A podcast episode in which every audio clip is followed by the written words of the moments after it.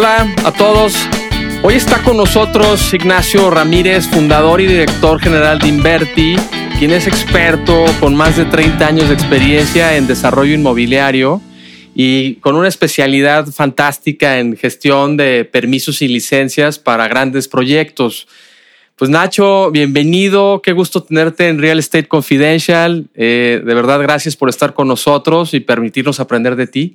Gracias, Pepe, por la invitación y, y por supuesto que, que, es para mí un honor estar en tu programa, en tu podcast. Muchísimas gracias.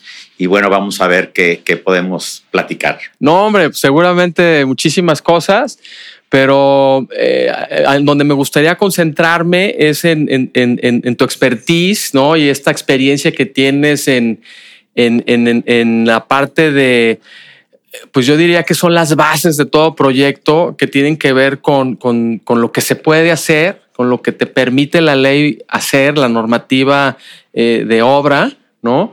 Y, y, y que a veces eh, lo minimizamos cuando empezamos un desarrollo, ¿no? Entonces, eh, nada más decimos, ah, pues oye, hay que sacar los permisos, hay que sacar las licencias, de vamos a hacer este edificio, vamos a hacer este parque industrial, o quiero hacer este centrito comercial y pues tengo un buen terreno, tiene una buena ubicación, pues ¿por qué no? Vamos a hacer, ya, ya tengo los inversionistas, este, creo, ya me hicieron un estudio de mercado y sí, sí, sí se va a vender y los permisos, este, pues ahí, ahí vemos cómo, ahí salen, ¿no? Sí, este, y, y, y, creo que, este, me encantaría tratar de entender, pues, cómo funciona esto y cómo, cuál es la estructura de, de permisos de, de, de, un proyecto, porque eh, a veces tienen sus diferencias, pero, pero, pero la base es muy similar en, en un edificio de, de 100 pisos que en uno de 20, ¿no? O, o en un centro comercial de 10 locales que, que, en una macroplaza, ¿no? Así es, correcto.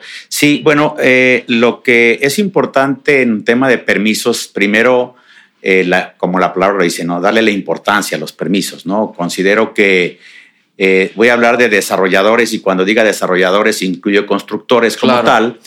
Eh, sin embargo, nosotros cuando iniciamos vimos que no había una, eh, una, una, experiencia en el sentido de que primero son los permisos y después es el proyecto arquitectónico y después el, es el plan de negocio financiero, ¿no? Entonces, bueno, eh, obviamente nos encontrábamos con situaciones que eran difíciles en el proceso, ¿no?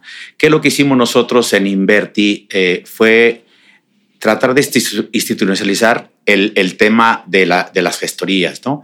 Y lo que, lo que hicimos fue, bueno, primero lo que vemos es eh, la ubicación de la tierra, cuál es el plan parcial, elaboramos una ficha técnica detallada y le decimos al desarrollador, esto es lo que te permite la ley hacer.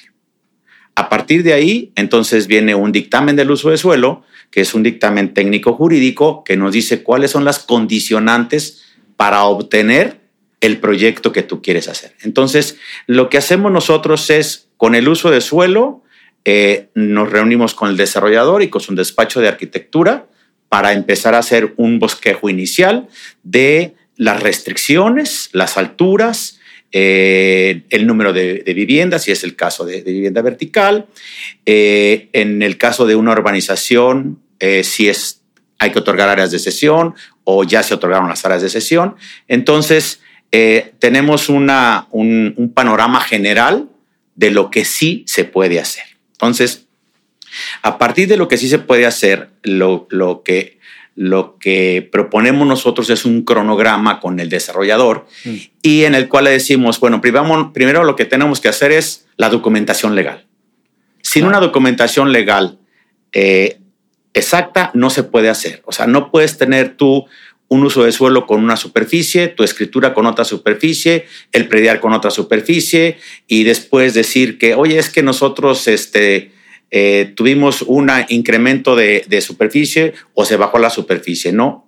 Porque es como un acta de nacimiento el, yeah. el, el, uso de suelo, ¿no? O sea, no puede ser diferente a tu nombre a la, a la, acta de nacimiento que la INE, ¿no? Entonces, lo primero que hacemos es dejar legalmente el, el predio eh, con todas las características que tiene que llevar, tanto en su creación, que es la escritura, el predial y el uso de suelo.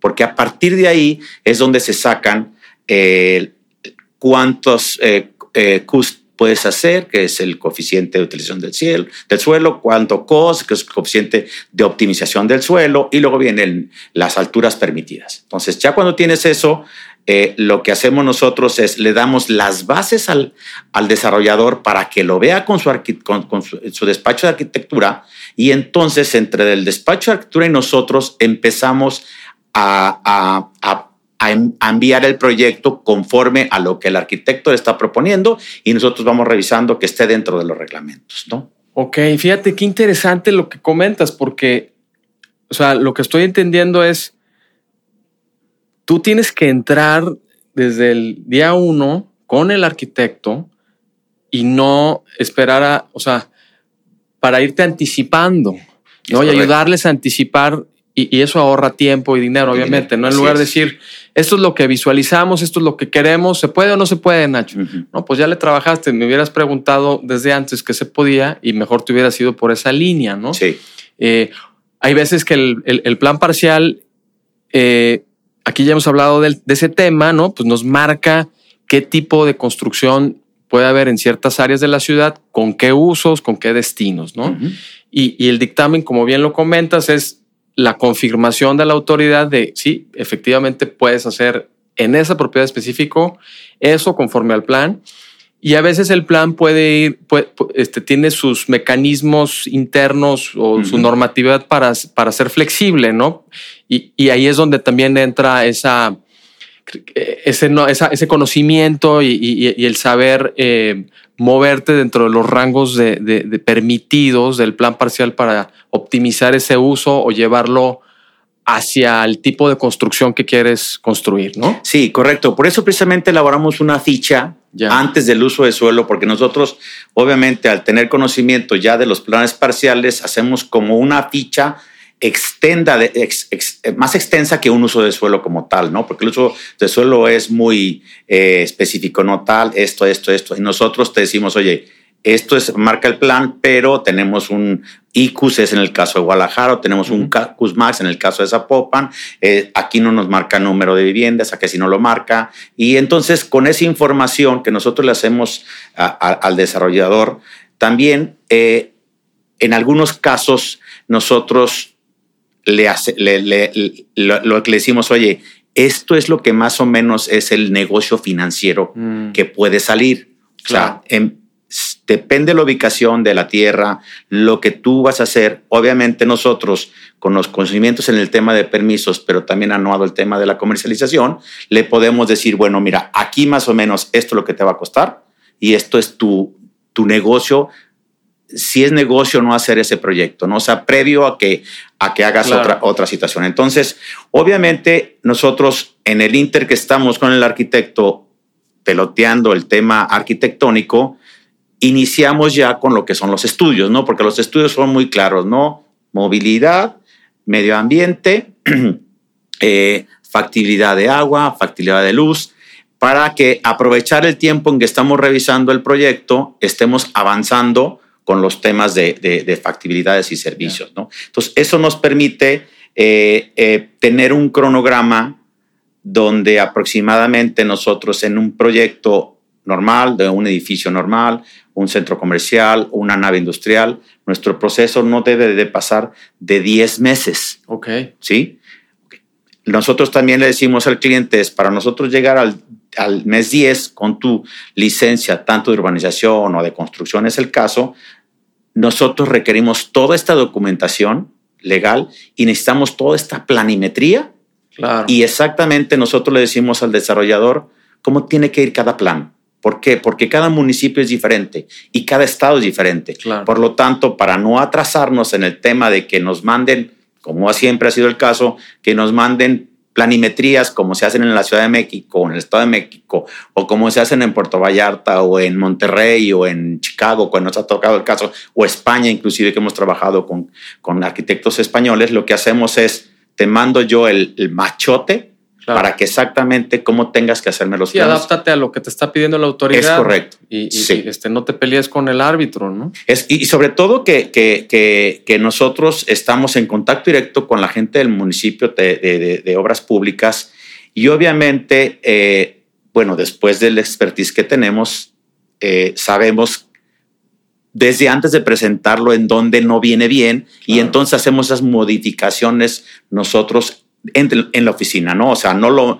no lo metemos para que al mes me digan está mal, sino que nosotros lo revisamos en el transcurso de una semana y se lo regresamos al desarrollador. ¿no? Órale, entonces, a ver, si estoy entendiendo bien, checas, tienes tu uso de suelo con, con base en, hablabas del, del, del CUSMAX o del ICUS, que es, según este, entiendo es, si, si la propiedad permite eso, es que podrías elevar la, la, el, volumen de construcción, ¿no? De los metros de construcción y por tanto hacer una construcción más grande, ¿no? Es correcto, así es. Obviamente respetando ciertos lineamientos, con un costo que te, unos derechos especiales que te cobra la ciudad y hay toda una eh, reglamentación al respecto eh, que se debe de cumplir, ¿no? Así es. Entonces, ya que tienes eso, ahora sí los, los arquitectos se ponen a chambear en el proyecto, ya saben cuáles son sus límites, qué se puede, qué no se puede, ven si, que, si financieramente es viable el proyecto,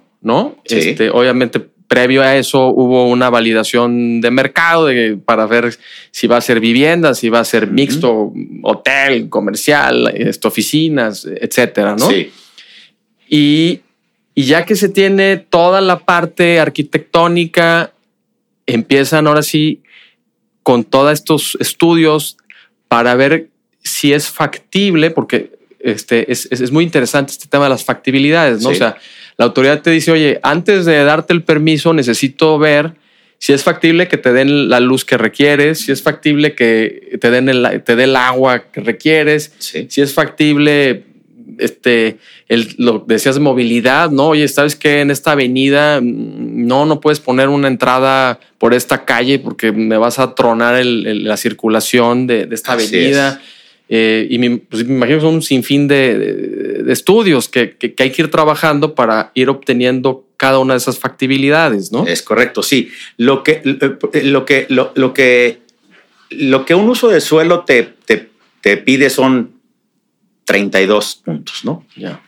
Pero cuando tú te vas a cada uno de los estudios, bueno, pues obviamente medio ambiente te pide otros 60. Claro. Y te vas a CIAPA y te pide otros 20. Y te vas a movilidad y te pone otros 40. Entonces, al final de cuentas, estás haciendo más de 100 procesos. Entonces, eh, la mayoría de, nuestros clientes eh, se dan cuenta que son todos esos procesos porque nosotros le hacemos un cronograma. Mm. Entonces, ahí en ese mismo cronograma... Le das la, la, película completa. Completa, exactamente. Ahí le decimos, oye, ¿qué pasa si nos dice el CIAPA que no? Bueno, ¿qué opciones tenemos? Bueno, una opción es uh, declararte autosuficiente, que lo permite la ley, o la otra opción es que tú le propongas al CIAPA hacer una infraestructura que jale hasta, hasta tu sitio. O sea, no, no vemos el cómo no, sino el cómo sí lo podemos lograr, ¿no? O sea, claro. entonces desde, desde que le damos eh, las condicionantes al cliente en el tema de decir, medio ambiente nos va a pedir esto, nos va a pedir tarto al borlado, este, o nos va a pedir que hagamos esto, los puntos limpios donde están ubicados. O sea, lo que nosotros eh, al final le, le hacemos al desarrollador es, tú solamente vas a hablar con una persona en todos tus permisos.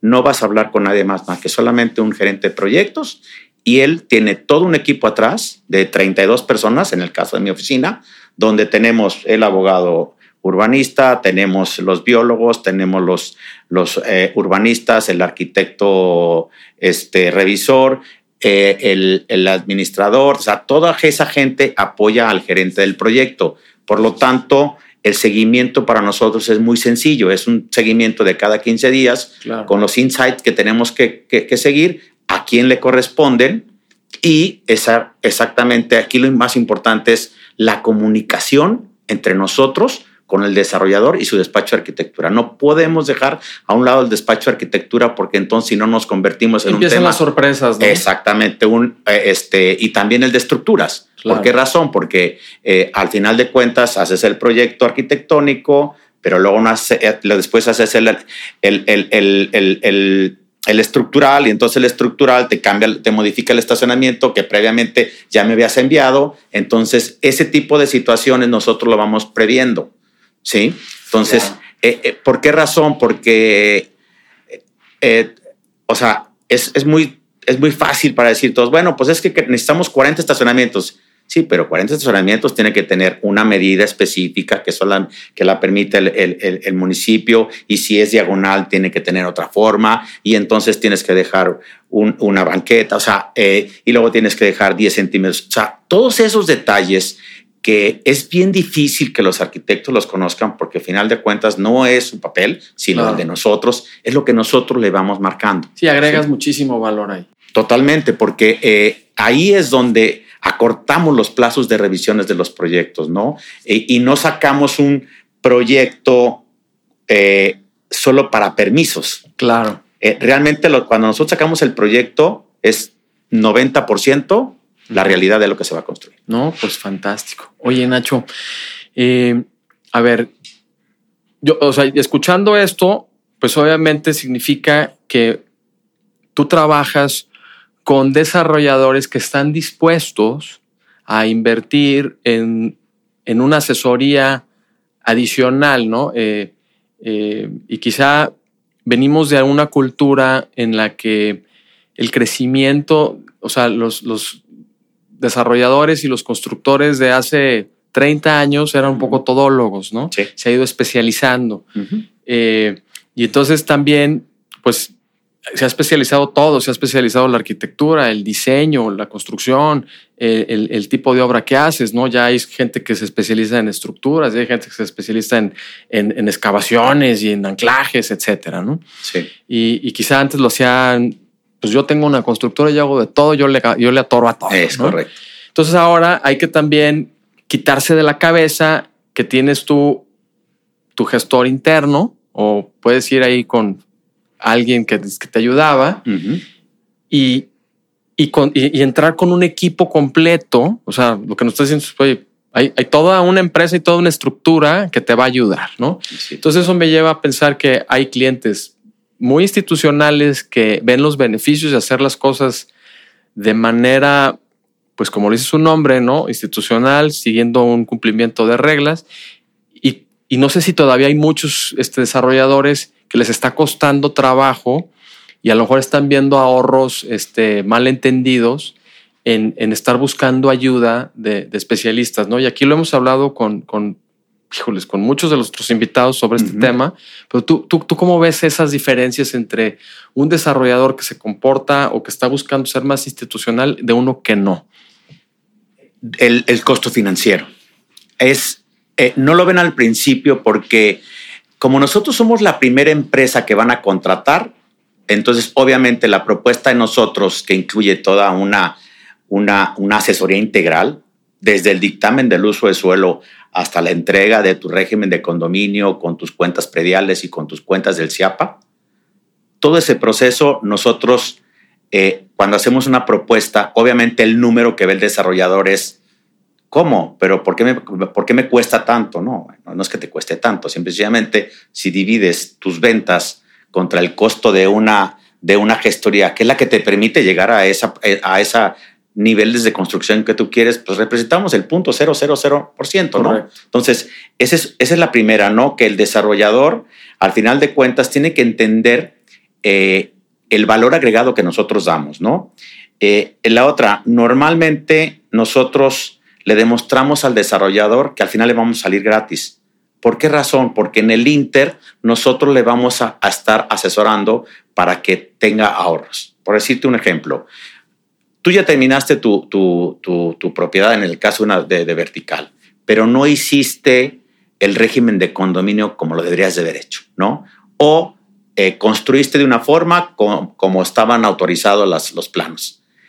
El, el proceso para la regularización de lo que construiste contra el régimen de condominio te va a llevar de cuatro a seis meses. Y tú ya terminaste la construcción, tú ya invertiste el total de, tu dinero, pero no puedes empezar a escriturar y a recuperar tu dinero. Por lo tanto, esos cuatro meses en una inversión de 60 millones, de 100 millones, es mucho más de lo que nosotros le, cobramos al cliente. Entonces, el punto medular es no, ellos no ven el tema a futuro, ellos no ven el tema de que lo que nosotros le estamos ahorita eh, cotizando, al final le va a favorecer en el tema de rápidamente escriturar.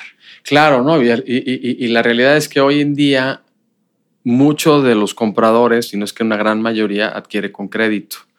Entonces, y nadie te va a dar un crédito si no te puede hipotecar la propiedad. Y para poderle hipotecar hay que tener escritura. Y para poder tener escritura hay que tener régimen de condominio. Y ¿no? Y como dices, y hay que tener tu, tu, cuenta predial individual y el folio, etcétera. Todo, todos estos pasitos que hay que seguir, ¿no? O sea, ya tienes tu licencia de construcción, edificas y después pues la ciudad te tiene que recibirla, ¿no? Y decir, oye, esto es habitable, esto funciona, esto no, ¿no? Es la, el famoso certificado de, habitabilidad.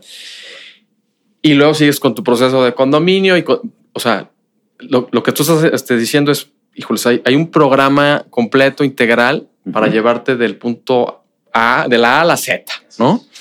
Este, y, y trae todos estos, todos estos beneficios. Es correcto. Ahora, la, la, eso también me lleva a, ver, o sea, todavía existen en las ciudades, cada día menos en las grandes ciudades como México, la Ciudad de México, Guadalajara, Monterrey, eh, Tijuana, etcétera, en las que pues la densidad de la ciudad está subiendo eh, y ya casi no hay terrenos vacíos, pero vamos a suponer que alguien todavía tiene una propiedad, este, quizá que era antes una casa o una escuela de esas que se quedaron en, eh, atoradas a media ciudad. Dice, oye, pues yo, yo creo que tengo una buena ubicación, eh, pero no sé qué hacer con esta propiedad. Yo no me dedico a eso, me dedico, tengo una fábrica de galletas, ¿no? Este, Y esta propiedad era de, de, la familia o la compré hace 20 años, pues pensando que podías resultar algo interesante y ahí la tengo. Eh, esas personas, ¿cómo se pueden acercar contigo a, recibir una asesoría y decir, oye, pues no nada más la quiero vender, ¿cómo, ¿cómo le agrego más valor a una propiedad este, de este tipo? Bueno, nosotros lo que hacemos eh, y, tenemos varios casos en la oficina, precisamente tenemos clientes como los que tú mencionas, ¿no? Tenemos clientes que en su momento tuvieron su fábrica, ya quedó en céntrica y ellos obviamente dicen, oye, me voy a salir de esta ubicación, me voy a, a un parque industrial, qué puedo hacer con mi propiedad, ¿no? Más que venderla, cómo puedo sacar el mejor provecho. Y lo que nosotros hacemos es, eh, eh, obviamente, un tema de prefactibilidades con su ficha de uso de suelo. Eh, hacemos un análisis de mercado previo para saber qué es lo que se puede hacer ahí, en cuánto se puede vender o en cuánto se puede rentar. Y hacemos un plan, una proyección financiera para decirle, mira, bueno, en base a este, a este tipo de negocio, tu propiedad tiene este valor si lo desarrollas o tiene este valor si se lo aportas a un desarrollador o tiene este valor si alguien llega y te lo paga de cuenta. Entonces, le damos los tres, precios tal cual como debe ser. decidir según para que, ellos, puedan decidir, ¿no? Entonces, eh, y voy a tomar el ejemplo de donde era la Canadá. En el caso de, Jardín Canadá, eh, obviamente para los jóvenes Estoy hablando de, el Parque González Gallo, eh, eh, casi en el centro de la ciudad, ¿no? En, su momento, Casado Canadá, bueno, pues fue la, fábrica número uno de, zapatos en México. Y bueno, con el proceso del tiempo eh, queda cerca del centro de la ciudad, tiene un grupo que, lo, que, el, que, adquiere esa propiedad. Y, y bueno, con el expertise de, nosotros y, en particular mío, eh, cuando yo empecé a ver el tema de, que se va a redensificar las ciudades, a, hacerse vertical, en ese momento empecé yo a ver qué propiedades pueden ser eh, factibles de ser verticales. Y en el caso de la Canadá, eh, así fue, ¿no? En, en el 2008 aproximadamente es cuando nosotros hicimos el contacto con, con los propietarios y les, hicimos la propuesta de hacer un desarrollo de 1.500 viviendas con un centro comercial, aprovechando las 12 hectáreas que tiene el Parque González Gallo. O sea, ¿qué, fue esto? O sea, Simple y sencillamente tienes dos hectáreas que no tenían una conectividad ni con el lado de, de, de, de, R. Michel, porque son puras fábricas, y del otro lado de, de, González Gallo, tampoco tiene una conectividad o no tenía porque, porque no existía un puente entre la colonia San Carlos y el parque. Entonces era un parque de 12 hectáreas, pero era un parque que no se utilizaba, ¿no? Entonces obviamente al tener ahí este, 6 hectáreas, ¿no? Eh, en, la Canadá, eh, hicimos una propuesta de 1.500 viviendas, eh, logramos hacer el negocio con un desarrollador de, de, de Guadalajara, y, se empezaron a hacer los departamentos y ha sido un éxito, ¿no? Eh, ¿Qué fue lo que hicimos? Ya existían ahí las escuelas, el agua, el drenaje, la ruta de camiones, la gente, hicimos una investigación y cerca de 50 mil trabajadores que trabajan precisamente en el, centro, viven fuera del centro, o sea, fuera inclusive del municipio de Guadalajara. Entonces, nosotros decíamos, bueno, pues con que tengamos 1.500 clientes nada más, de los 50 mil que vienen, a, trabajar al centro, ¿no? Y, creo que ahí este, hubo desarrolladores que no me creían, o sea, pues es que no hay nada, le digo, no, bueno, es que no hay nada porque, porque tiene que, ver el primero, ¿no? Y, finalmente eh, el, el, que se animó, pues, pues obviamente le fue muy bien, le está yendo muy bien, y el que no se animó, pues me dice, híjole, no, no, no, pensé que fuera a ser un éxito, ¿no? O sea, finalmente lo que nosotros decimos es que yo al dedicarme a esto, bueno, pues sé cuáles son las tendencias de la, de la ciudad. Claro, ¿no? es que la información correcta y confiable pues, te da poder de decisión, ¿no? Esa es, la, esa es una realidad. Exactamente. Y, mira, qué bueno que lo mencionas porque finalmente lo que nosotros eh, eh, le vendemos al desarrollador es nuestros conocimientos, nuestra información y nuestras relaciones. Claro. Ese es lo que nosotros le vendemos a un desarrollador. No, pues fantástico, fantástico. Oye, y, a ver, Nacho, eh, estamos entrando a la fase final del programa, pero platícanos cómo es que eh, terminas, ¿no? Porque sé que no empezaste eh, en esta industria y cómo es que ya llevas treinta y tantos años en esto, ¿no? Este, eh, llévanos un poquito por tu historia, porfa. Sí, cómo no, mira, bueno, yo obviamente nací en Tapalpa, Tapalpa, para que los que no lo ubican, es, la montaña de aquí de Jalisco. Y, en, aquel tiempo pues no existía la preparatoria, ¿no? Y, este, mi familia, afortunadamente, pues una visión que mi papá tenía, él no terminó la primaria, pero él siempre fue una obligación para los hombres de la casa que termináramos la universidad. Entonces, eh, mi hermano mayor, que ya había salido de la universidad, se fue a hacer una especialidad de mercadotecnia a la Universidad de San Francisco, que también en aquel tiempo era salirte a, estudiar fuera, era así como una novedad, ¿no? Y, y, admiro más a mi papá en el sentido de haber permitido y haber apoyado a mi hermano a que se fuera a San Francisco, ¿no? Entonces él me dice, bueno, vamos a ver si entras a un a una preparatoria privada. Mis hermanos todos estudiaron en la, en la Universidad de Guadalajara y a mí me mete al Instituto de Ciencias, ¿no? Entonces, eh, el, el, hecho de llegar a, un, a una escuela con esas bases morales, con esas bases eh, de, de, de, compañerismo, de, de, todos nos vemos igual, me, dieron las bases a mí para, para poder tener eh, siempre pensar bien, ¿no? Siempre tratar de trabajar bien. Y obviamente, bueno, pues en la prepa, pues, entre que no, no, no, tenía tiempo y no hacía nada, me metí al tema de, de, la agencia de viajes, ¿no? Como mensajero en una agencia de viajes, conocí la ciudad, empecé a tener relación con gente, eh, con, incluso con constructores en aquel tiempo que les llevaba los boletos.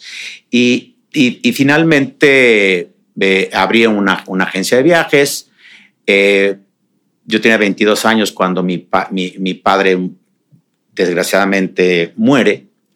Entonces, eh, obviamente, pues todo el trabajo de mi papá lo que hizo fue siempre decir, primero trabajas, o sea, el dinero no es sencillo, te tienes que levantar temprano, este, vale más tu palabra, o sea, siempre ese valor, ¿no? Mi papá, obviamente un ranchero Oye, principios muy vigentes y yo creo que permanentes de por vida y, por generaciones, aunque creamos que no. ¿eh? sí, sí, se nos olvidan, es correcto. Qué bueno que me lo recuerdas. Sí, entonces, y, inclusive eh, el, tema de, de, pues, no te regalo, no te regalo un carro, ¿no? Ah, te trabaja para que lo tengas, ¿no? Y entonces, obviamente, me dio la oportunidad de eso que me decía mi papá a, a yo empezar con un tema de la agencia de viajes, pero al mismo tiempo yo traía panelas y quesos y creemos de Tapalpa, porque le vendía a, la a las mamás de mis amigos. Entonces, pues obviamente, pues con un doble ingreso, pues obviamente, pues tenía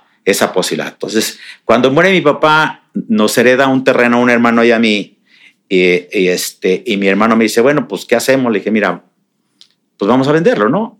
Eh, en el inter de venderlo, me acuerdo un, una persona que yo conocí que se que se dedicaba a las bienes raíces, me dice, no, pues haz un fraccionamiento, ¿no? Como si fuera tan fácil hacer un fraccionamiento, ¿no? Entonces dije, bueno, pues voy a hacer un fraccionamiento viniendo yo del área de, de, las agencias de viajes y me acuerdo que el notario con el que fui me dijo, pues sí lo puedes hacer, Nacho, es un vía crucis, pero bueno, adelante, ¿no? Entonces creo que mi, mi, mi, mi, mi escuela maestra fue haber hecho yo todos los trámites personalmente de ese fraccionamiento, de, de la parte del terreno que me regaló mi padre, que me heredó, gracias a Dios, y obviamente pues no gané. Tampoco perdí, pero sí tuve mucha experiencia en el, tema de trámites. Y viste la, oportunidad de, de, que nadie realmente estaba ayudando a quien quisiera hacer Es este correcto. o sea, siempre que ibas a un lugar, te mandaban al otro y entonces el otro te llevaba al otro. Y obviamente dije, ¿sabes qué?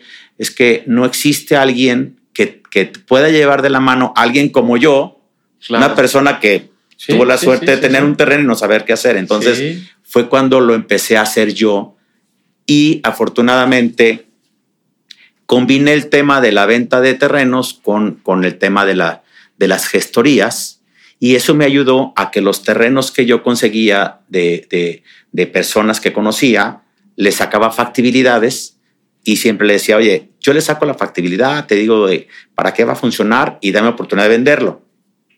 Es todo lo que te pido, ¿no? Claro. Dame a mí el beneficio de la duda que te lo puedo vender, ¿no? Y afortunadamente pues eso obviamente no, sabemos los que nos dedicamos al real estate que, bueno, a mí las gestorías me da un flujo, pero la venta de departamentos me da para mi patrimonio, ¿no? de parte de la venta de terrenos. Entonces, esa combinación la pude lograr y sobre todo eh, entrando con un primer proyecto institucional, con un parque industrial en el cual los inversionistas de México confiaron en nosotros.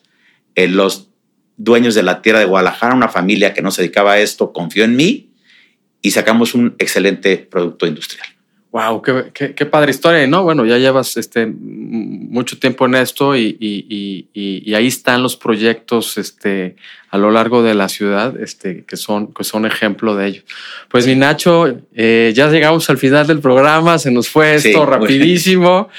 Ya eres un confidential. Gracias. Este, muchísimas gracias por compartir tus secretos, estos tips con nosotros, tus experiencias, que estoy seguro que van a ser de gran ayuda para todas las personas que nos escuchan y nos están viendo. Eh, y a Nacho, señor, amigos, a Nacho y a su empresa Inverti los pueden seguir en, sus redes, en Instagram como InvertiGDL y en su website eh, inverti.com.mx.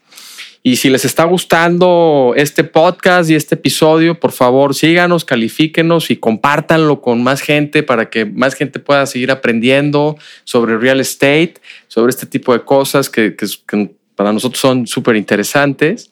Y nos pueden seguir y escuchar en, Spotify, en Apple Music, en Amazon Music y en casi todas las plataformas de, de podcast y música bajo el nombre de Real Estate Confidential. Eh, y nos pueden también seguir en, en, nuestras redes, en Facebook y en Instagram, bajo el nombre de Real Estate con E, guion bajo conf, y en nuestro website, eh, realestateconfidential.mx. Y pues ya llegamos al final. Vámonos. Gracias.